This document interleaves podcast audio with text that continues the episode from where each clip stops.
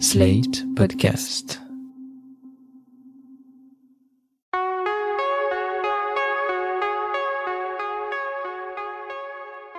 Je m'appelle Thomas Messias, je suis un homme blanc, cisgenre, hétérosexuel, et j'ai passé au moins 25 ans de ma vie sans même savoir qu'il existait des personnes asexuelles.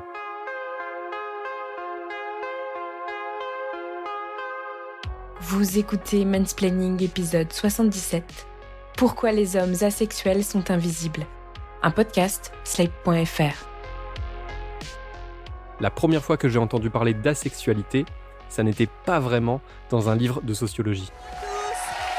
Nos invités d'aujourd'hui ne font jamais l'amour. Ils n'éprouvent aucun désir et ça ne leur manque pas du tout. Ils assument parfaitement de ne pas être intéressés par le sexe et c'est leur choix. Ils vont nous expliquer pourquoi. Voici Chloé et Gaëtan. Mais voilà, il y a encore quelques années, c'est tout ce dont on disposait comme ressources, et je mets ce mot entre guillemets, sur l'asexualité. Petite précision, dans tout cet épisode, lorsque vous entendrez parler de l'asexualité, sachez que cela s'écrit L apostrophe, plus loin, asexualité. On parle bien de l'asexualité avec un A. Un sujet à propos duquel je me suis entretenu avec Aline Laurent Maillard, journaliste asexuelle, qui vient de publier un livre intitulé Le genre expliqué à celles et ceux qui sont perdus. Un ouvrage pédagogique et hyper facile à lire, coécrit avec Marie Zafimei et publié chez Bûcher-Chastel. Et comment commencer autrement qu'en lui demandant de nous définir la sexualité? Alors la sexualité, c'est le fait de ressentir peu ou pas d'attraction sexuelle pour quelqu'un en fait. Donc c'est à différencier du désir sexuel, de l'envie d'avoir des rapports sexuels, de l'excitation sexuelle. On peut très bien être excité sans raison par exemple, ou être excité parce que euh, il y a une ambiance qui nous titille, il y a un passage d'un roman qu'on trouve excitant, une torsion sexuelle, mais ça va jamais être dirigé quand on est asexuel, le sentiment sexuel va jamais être dirigé vers quelqu'un. Pour débroussailler un peu, expliquons qu'on peut être asexuel mais éprouver des sentiments amoureux, tout comme on peut éprouver du désir pour des gens, mais aucune attraction d'ordre sentimental. Bref, on peut être soit asexuel, soit aromantique, soit les deux, soit aucun des deux. D'ailleurs, vous avez peut-être entendu le personnage joué par Gillian Anderson évoquer ce sujet dans Sex Education, une série que je suis seulement en train de découvrir des lustres après tout le monde. Tu sais ce que c'est qu'une personne asexuelle? Eh bien, c'est quelqu'un qui ne ressent aucune attirance sexuelle ou physique pour qui que ce soit. En fait, le sexe n'est pas la tasse de thé de tout le monde. Mais j'aimerais quand même tomber amoureuse. Eh bien, certaines personnes asexuelles veulent quand même avoir une relation de couple, mais elles ne veulent pas d'une relation charnelle. Et certaines ne veulent ni l'une ni l'autre. L'orientation sexuelle est quelque chose de fluide. Ce n'est pas le sexe qui définit qui nous sommes. Et donc, je ne vois pas pourquoi tu ne serais pas normal. Avec Aline Laurent Maillard, on a parlé d'asexualité, de représentation et aussi de masculinité. Pour que les choses soient bien posées, j'ai voulu lui demander pourquoi les personnes asexuelles et ou aromantiques avaient chacune droit à leur A dans la version longue du sigle LGBT+. Oui, LGBT+, c'est comme ça qu'on a choisi de dire chez slate.fr. Alors c'est hyper important de rappeler qu'il y a un A à, à l'acronyme euh, le plus long de LGBT qui serait euh, LGBTQIA. A c'est pour asexuel et c'est pour aromantique. C'est pour ça qu'il y a deux A en fait. Souvent on voit LGBTQI AA. C'est important parce que même si ça fait débat en fait euh, dans à la fois la communauté asexuelle et aromantique et à la fois la communauté LGBT non asexuelle et non aromantique, parce que les personnes asexuelles elles vivent exactement les mêmes choses que les personnes homo, bi, trans, c'est-à-dire qu'elles se battent contre des injonctions de la société qui les poussent à être quelqu'un qu'elles ne sont pas, et en même temps qui ne leur montrent pas de modèle de personnes qui leur ressemblent. Et donc ça, ça crée bah, de la honte, du mal-être, des envies suicidaires hein, parfois aussi, il hein, faut quand même le dire. Hein, d'après une étude du Trevor Project sortie en 2019, les jeunes LGBTQ+ qui ont la plus forte incidence de taux de suicide, ce sont les jeunes trans et les jeunes asexuels. Et puis il y a aussi des violences qui sont faites. On parle de viol correctif notamment pour toutes les personnes LGBTQ+, en fait, et ça concerne aussi les asexuels.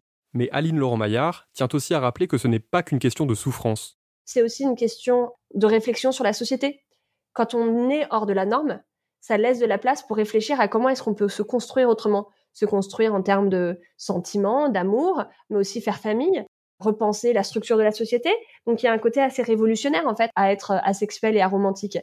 Et puis il y a le côté aussi très joyeux, c'est-à-dire que euh, depuis que la communauté asexuelle a réussi à se créer, grâce à Internet, mais aussi grâce au travail de tous les militants et militantes LGBTQ+, euh, il y a eu une communauté depuis 20 ans. Et c'est un lieu de, bah, fierté, en fait. C'est un lieu où les gens se retrouvent, peuvent célébrer leurs différences, se soutenir, juste s'amuser aussi, quoi. Pendant tellement longtemps, on n'a juste pas entendu parler d'asexualité, même de la part des personnes concernées, dont il faut dire qu'une partie n'avait même pas la possibilité de s'identifier comme telle. Pas étonnant alors que quand l'asexualité a fait son entrée dans le paysage médiatique, cela se soit produit par le biais du sensationnalisme. En fait, ce qu'il faut dire sur la représentation de la sexualité, c'est qu'elle a d'abord commencé dans des émissions un peu sensationnalistes, typiquement euh, C'est mon choix à la télé, et ça rappelle vraiment la représentation de l'homosexualité dans les années 60-70. Euh, C'est-à-dire qu'on est vraiment sur un, mais regardez, ces drôles de personnes sont-elles euh, vraiment des êtres humains, quoi. Et ce qui est différent avec, par exemple, la façon dont était représentée l'homosexualité, c'est qu'on voyait l'homosexualité comme une perversion. C'était des gens à qui il ne fallait pas s'approcher, qui allaient pervertir les enfants, etc. Sur la sexualité, on a un autre cliché en tête, c'est que une personne qui n'a pas de sexe est forcément une personne qui a un peu raté sa vie. Pour évoquer une dernière fois C'est mon choix, il faut quand même rappeler que ça n'était pas du tout l'émission bienveillante qui nous était vendue un peu partout, avec le grand sourire d'Evelyne Thomas pour faire joli en tête de gondole. Dans l'émission, elle essayait toujours d'apporter un point de vue contradictoire, de se poser en avocat du diable comme on dit, et c'était bien souvent fait de façon assez malfaisante ou racoleuse. Ici, après avoir laissé s'exprimer des personnes asexuelles, la présentatrice faisait entrer en scène un homme et une femme venus clamer leur amour du sexe, et elle les poussait alors à juger parfois violemment la sexualité des premiers témoins. Vous avez entendu le témoignage de nos invités? Oui. Est-ce que vous aviez déjà entendu des gens comme ça? Alors oui, j'en avais entendu parler, j'ai jamais eu l'occasion d'en rencontrer, etc. Mais euh, je trouve ça tellement dommage. Qu'est-ce que vous avez envie de dire à cette petite Chloé qui bah, est là Cette petite Chloé, elle passe à côté de tellement de belles choses. Et euh, euh, c'est vrai que dans une relation à deux, le sexe, c'est quand même une partie d'intimité énorme. On apprend à connaître l'autre comme ça aussi. Et c'est ce qui fait qu'on est un couple, on est différent des gens à l'extérieur. On connaît notre partenaire mieux que personne. Aline Laurent Maillard. Il y a ce côté, on ne croit pas les personnes qui disent ne pas avoir d'attraction sexuelle. On va dire non, non, mais tu ne sais pas tu n'as pas rencontré la bonne personne. Si tu dis que tu es asexuel, c'est pour cacher le fait qu'en fait, tu n'arrives pas à avoir euh, de rapport sexuel parce que tu es moche, parce que tu es con, parce que tu es désagréable, parce que tu es autiste. Ça, c'est pour reprendre un grand cliché aussi. Hein. Euh, il y a pas mal de problèmes sur euh, l'assimilation de la sexualité et de l'autisme qui les deux sont tout à fait des conditions de vie très très bien. Hein. Il y a beaucoup de, mais souvent voilà, on confond un petit peu les deux. On se dit bah c'est des gens qui ne sont pas capables s'ils sont asexuels de, de ressentir des sentiments. Il y a cette idée aussi quoi on serait incapable d'aimer si on n'a pas envie de sexe. Donc voilà, il y a tous ces clichés en fait qui se mélangent et ce qui fait que pendant euh, très longtemps, et ça change à peine maintenant, on se dit une personne asexuelle est forcément triste et chiante et un loser et c'est pour ça qu'elle est asexuelle. C'est juste pour cacher son incapacité à avoir des rapports sexuels. Mais laissons de côté cette émission tombée dans les oubliettes pour nous pencher un peu plus sur ce qui se produit notamment dans le monde de la culture. C'est là qu'on réalise que pendant longtemps, là non plus, la sexualité semblait ne pas exister. Et pour cause. On est sur une orientation sexuelle qui est invisible. Contrairement à une personne euh, homo, par exemple, qui va réaliser qu'elle est gay ou lesbienne parce qu'elle a un crush sur quelqu'un du même genre, là, on n'a pas de crush. Donc, c'est difficile de réaliser qu'on n'a pas quelque chose. On réalise qu'on a quelque chose, mais réaliser qu'on n'a pas quelque chose, c'est beaucoup plus compliqué. Et puis même les personnes qui sont asexuelles, ben en fait, euh, elles n'en parlaient pas. Enfin, je veux dire, déjà, on parle très peu de sa vie sexuelle dans le passé, mais du coup, comme elle n'en avait pas, elle n'avait rien dont elle pouvait parler. Et donc, de fait, quand on regarde, il y a des études, il y a des mémoires et des gens qui vont commencer à étudier ça, euh, mais pour l'instant, il n'y a rien qui est vraiment sorti dessus. Quand on regarde l'histoire, la littérature notamment, on sait qu'il y a certaines personnes qui sont asexuelles, mais qui n'en parlaient pas. On a des artistes, par exemple, on voit qu'ils n'ont jamais parlé de sexe de leur vie. Que jusqu'en 2000, plus ou moins, le terme n'était pas connu. Il n'y avait pas un terme pour décrire ces gens. Et il n'y avait surtout pas de communauté. Et c'est grâce à Internet que les gens ont réussi à se réunir. Donc déjà, c'est logique qu'on n'ait pas beaucoup de, de recul, qu'on n'ait pas beaucoup d'histoires de personnages euh, asexuels euh, à l'écran. Et puis les séries sont arrivées. Et pas à pas, elles ont permis d'ouvrir un peu les yeux sur l'asexualité, ce qui ne s'est clairement pas fait en un jour. Parce que les feuilletons, c'est très particulier, c'est on cherche toujours de la nouveauté. Donc euh, dès qu'il y a un truc un peu nouveau, on se jette dessus. Et c'est le cas en France d'ailleurs. Le premier gros personnage, le premier personnage principal asexuel, il est dans, la, dans le feuilleton de TF1 qui est en diffusion à l'heure actuelle et qui s'appelle Ici tout commence? Depuis le début, je croyais que je voulais faire l'amour avec Greg, mais pas du tout. Et tu voulais quoi en fait? Je sais pas. Le toucher. Le caresser. Le sentir contre moi. Qu'il y ait une connexion entre nous, quoi. Il y a besoin de tendresse. Ouais, c'est ça. Mais la vraie révolution en matière d'asexualité à l'écran, on la doit très probablement à Bojack Horseman, cette série animée chevalino-dépressive que j'aime tant, et dont les six saisons sont à retrouver sur Netflix. Le meilleur ami du héros, Todd Chavez, est un gentil mec très paumé qui vit au crochet de son pote depuis des années. Mais ce n'est pas tout ce qu'on peut dire de lui. En fin de troisième saison, Todd effectue en effet son coming out asexuel. Le personnage de Todd dans BoJack Horseman, il a vraiment marqué une révolution. D'une part parce que c'était dans une série qui n'était pas un feuilleton, donc qui était plus euh, plus respecté entre guillemets, plus respectable, mais aussi parce que le personnage était extrêmement bien écrit. Et pour l'écrire, ils sont allés voir une, une consultante asexuelle qui les a aidés à écrire le personnage. Et euh, franchement, il est euh, il est génial. Et c'est pas juste un coming out et puis après on l'oublie. C'est pas un coming out et puis après le personnage disparaît parce qu'on sait plus quoi lui donner comme arche narrative. Donc là, Todd, il va faire son coming out. Il va d'abord pendant plusieurs saisons, il se passe rien. C'est les, les, fans en fait qu'on dit, mais en fait, Todd, il a aucune euh, aucune intrigue amoureuse sexuelle. Il serait pas asexuel. Donc du coup, euh, c'est euh, le créateur de la série qui a dit, ok, on va le faire asexuel. Donc il a son coming out. Après ça, il va sur des sites de rencontres. Il a une relation avec une personne asexuelle.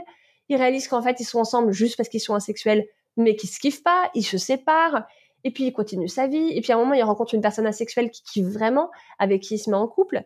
Et donc ça c'est quelque chose de révolutionnaire. Ce personnage est vraiment traité comme un personnage complexe, qui vit en dehors de son orientation sexuelle, et à qui il arrive plein de choses, et qui est pas voué au malheur parce qu'il est asexuel. Todd, je peux te poser une question? Bien sûr. T'es de quel bord? J'ai l'impression que tu m'aimes bien, mais que tu m'aimes pas, mais que tu m'aimes bien. Je comprends pas. T'es gay?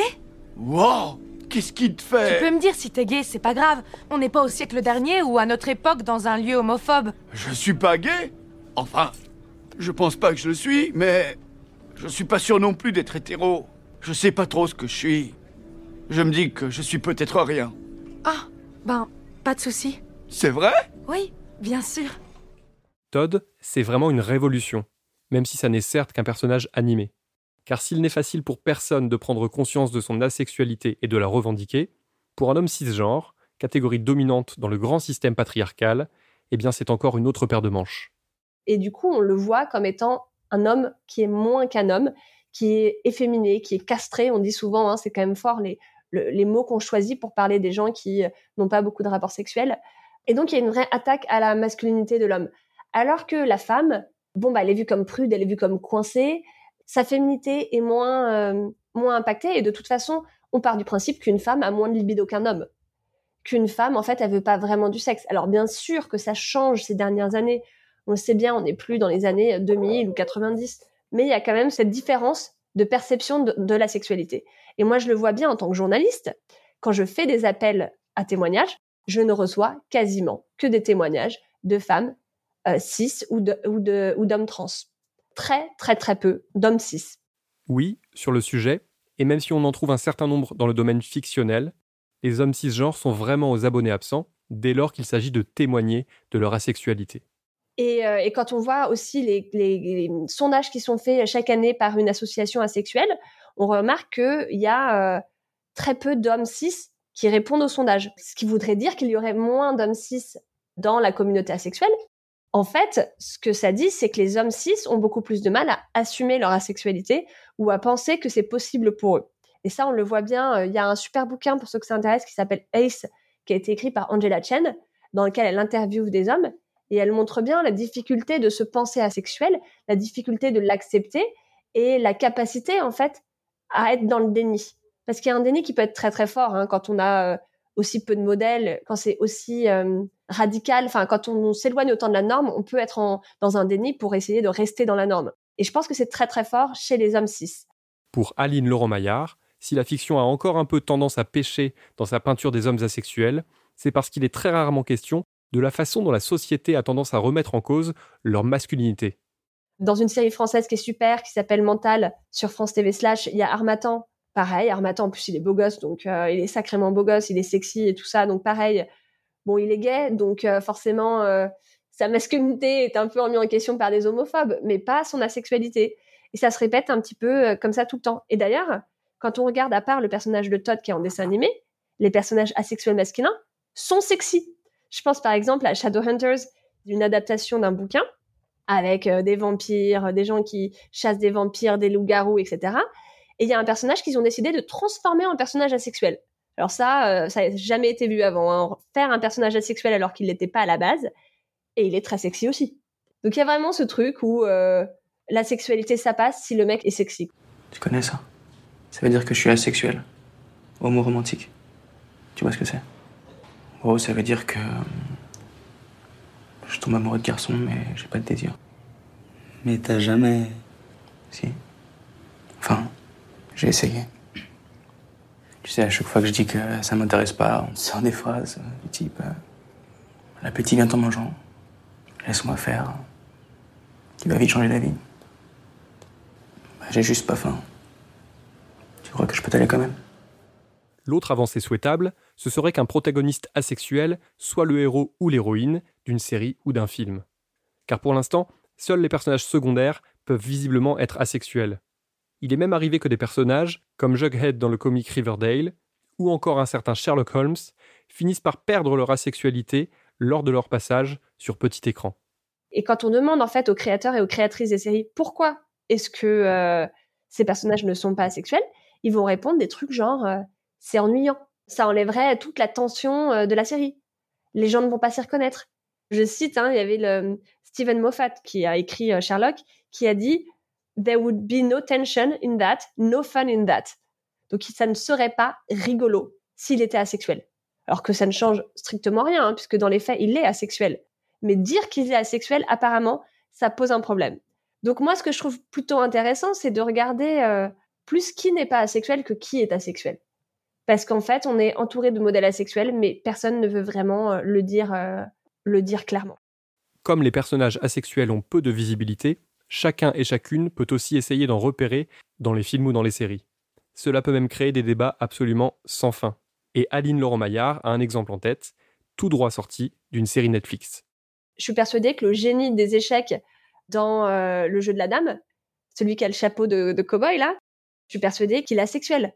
Tout, pour moi, il coche euh, toutes les cases. Il a des rapports sexuels une seule fois. Très clairement, il est excité par l'ambiance et pas par la personne.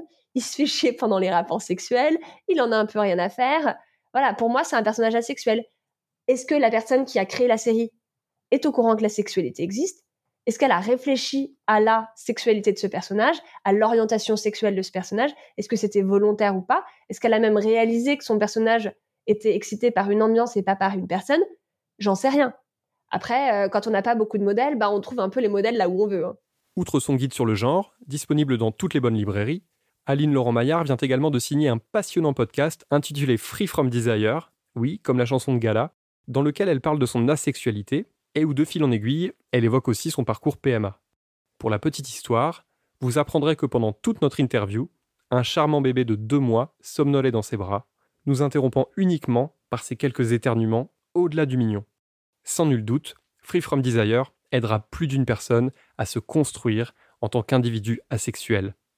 C'est un podcast pertinent, éclairant et aussi rassurant puisqu'il démontre entre autres qu'on peut être asexuel et célibataire, mais néanmoins parent.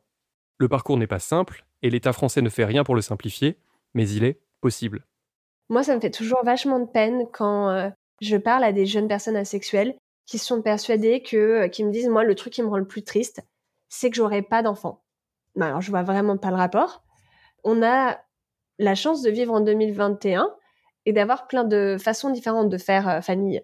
Et en fait, même historiquement, il y a toujours eu des personnes qui ont fait famille avec euh, plein de modalités différentes. hein. Dans le passé, il y a eu des lesbiennes et des gays qui se sont mis ensemble pour avoir des enfants.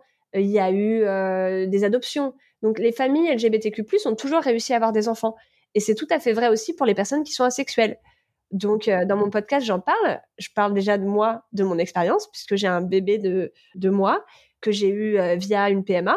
Mais j'avais aussi à un moment euh, essayé avec un ami pour élever un enfant en coparentalité. Et j'avais longtemps réfléchi à adopter un enfant. C'est un peu compliqué quand même en France, vu les conditions, les difficultés pour adopter des enfants et le fait que les personnes célibataires sont les dernières sur la liste avec euh, les couples gays. Aline Laurent-Maillard ne s'érige pas en exemple, même si elle servira forcément de modèle à d'autres. Elle-même s'est construite grâce à ses propres références, parmi lesquelles, aux surprises, un homme cisgenre. Et il y en a un donc, qui est un peu, on, le considère un peu comme le fondateur de la sexualité moderne, qui s'appelle David J, qui parle dans mon podcast, et qui lui a, à la quarantaine et a une petite fille élevée avec un couple hétéro. C'est-à-dire qu'il a un couple hétéro qui lui a dit, bah nous on va avoir un enfant, on aimerait beaucoup que tu fasses partie de la vie de cet enfant. Ils élèvent l'enfant à trois, ils ont acheté une maison tous les trois, ils vivent tous les trois dans une maison. Et je trouve ça euh, très intéressant en fait de montrer ces histoires parce que ça montre là en plus une coparentalité qui n'était pas nécessaire. C'est-à-dire que le couple hétéro aurait très bien pu élever leur enfant seul. Mais volontairement, ils ont choisi ce modèle parce qu'ils appréciaient cette personne. Et je trouve que c'est très important de montrer que c'est pas forcément des solutions par dépit, de faire une PMA, de faire appel à la coparentalité, à l'adoption, que ça peut être des choix, parce que c'est des styles de vie qu'on trouve intéressants. À plusieurs reprises, lorsqu'elle discourt sur la sexualité, Aline Laurent-Maillard parle de révolution. Il est certain que cette orientation sexuelle l'a poussée à inventer sa propre façon d'envisager la vie, le bonheur et tout particulièrement la parentalité. Ça me permet d'élever mon enfant un peu différemment des autres. Je trouve que généralement, les personnes qui sont en couple ont tendance à vraiment élever leurs enfants dans la cellule du couple, la cellule de la famille, parce que c'est ce qu'on leur a appris en fait, c'est ce qu'on nous a appris. C'était pas le cas dans le passé et ça n'a pas besoin d'être le cas dans le futur. Et donc moi, je laisse vachement de place à mes amis justement parce que euh, j'ai envie que cet enfant ait le plus d'amour possible et plein de modèles de d'adultes euh, différents. Et du coup, je trouve ça très intéressant de repenser un petit peu l'éducation de l'enfant en se disant bon, en tant que personne qui est volontairement célibataire, comment est-ce que j'élève mon enfant? C'est ça que je trouve révolutionnaire. L'air de rien, on voit fleurir de nouveaux modèles familiaux dont on peut tirer beaucoup d'enseignements.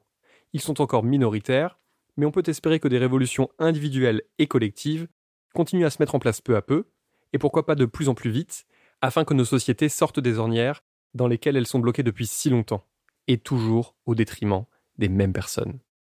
Le genre expliqué à celles et ceux qui sont perdus, écrit par Aline Laurent-Maillard et Marisa Fimei, est disponible chez votre libraire préféré depuis le 14 octobre. Les 8 épisodes de Free From Desire, produits par Paradiso Media, sont à découvrir chaque mercredi depuis le 10 novembre sur toutes les plateformes. C'était Mansplaining.